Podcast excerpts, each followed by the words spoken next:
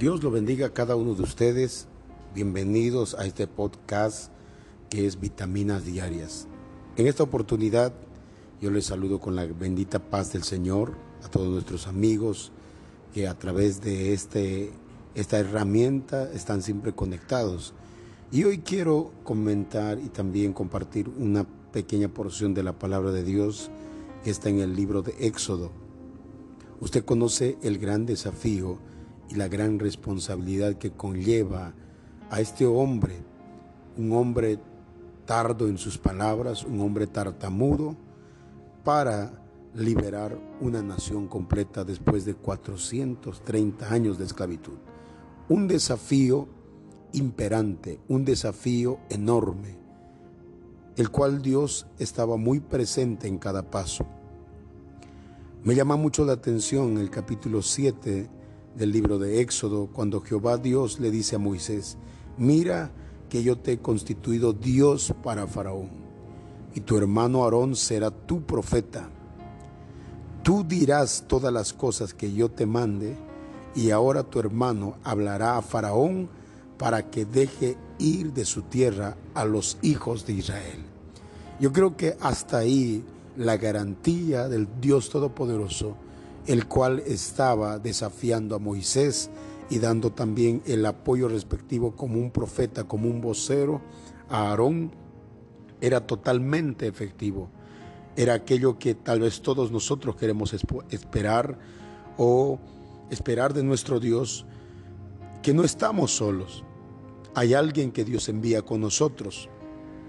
Me imagino que la fuerza, la confianza de Moisés estaba completa hasta ese momento porque él conocía su debilidad, él conocía su dificultad, pero el hecho de prometerle a Dios que alguien irá a favor y alguien irá como su vocero ya estaba constituido. Pero yo quiero detenerme en el verso 3, dice, Jehová Dios le responde y le dice, y yo endureceré el corazón de Faraón y multiplicaré en la tierra de Egipto mis señales y mis maravillas. Yo creo que ninguno de nosotros estamos listos para escuchar esto después de un desafío. Que el Señor te diga, mira, toma ese desafío económico, yo voy a estar contigo y no solamente yo, sino voy a poner personas expertas que van a ayudarte en este desafío. Pero Él que te diga, yo voy a poner un asunto complicado en tu vida. Voy a endurecer el corazón del dueño. Voy a endurecer el corazón de esa persona. Y yo creo que es muy difícil en ese momento creer en aquel que nos está enviando un desafío, confiar porque Él mismo dice, te voy a poner una mayor dificultad, voy a endurecer el corazón de ese oponente, voy a endurecer el corazón de ese faraón. Pero Dios tenía un principio muy poderoso para hablarnos a través de, este, de esta pequeña porción de su palabra.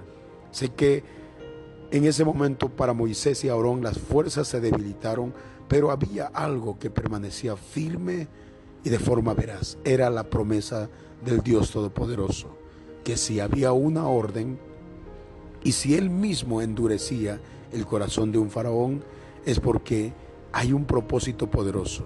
Esto se llama el principio de la tensión o el principio de la presión. A mayor tensión, la flecha que tiene puesta en ese elemento la saeta va a llegar siempre con mayor impulso al objetivo de forma contundente, de forma efectiva. También el principio de la presión. Cuando hay mucha presión es porque va a haber un estallido mayor. Y esto creo que literalmente Dios estaba poniendo en la vida de Aarón y Moisés. Moisés y Aarón el principio de la tensión y el principio de la presión para lograr objetivos grandes. Recuerda, a mayor tensión, mayor victoria. A mayor presión, mayor es la magnitud del milagro que Dios va a hacer para tu vida. Así es que que Dios te bendiga.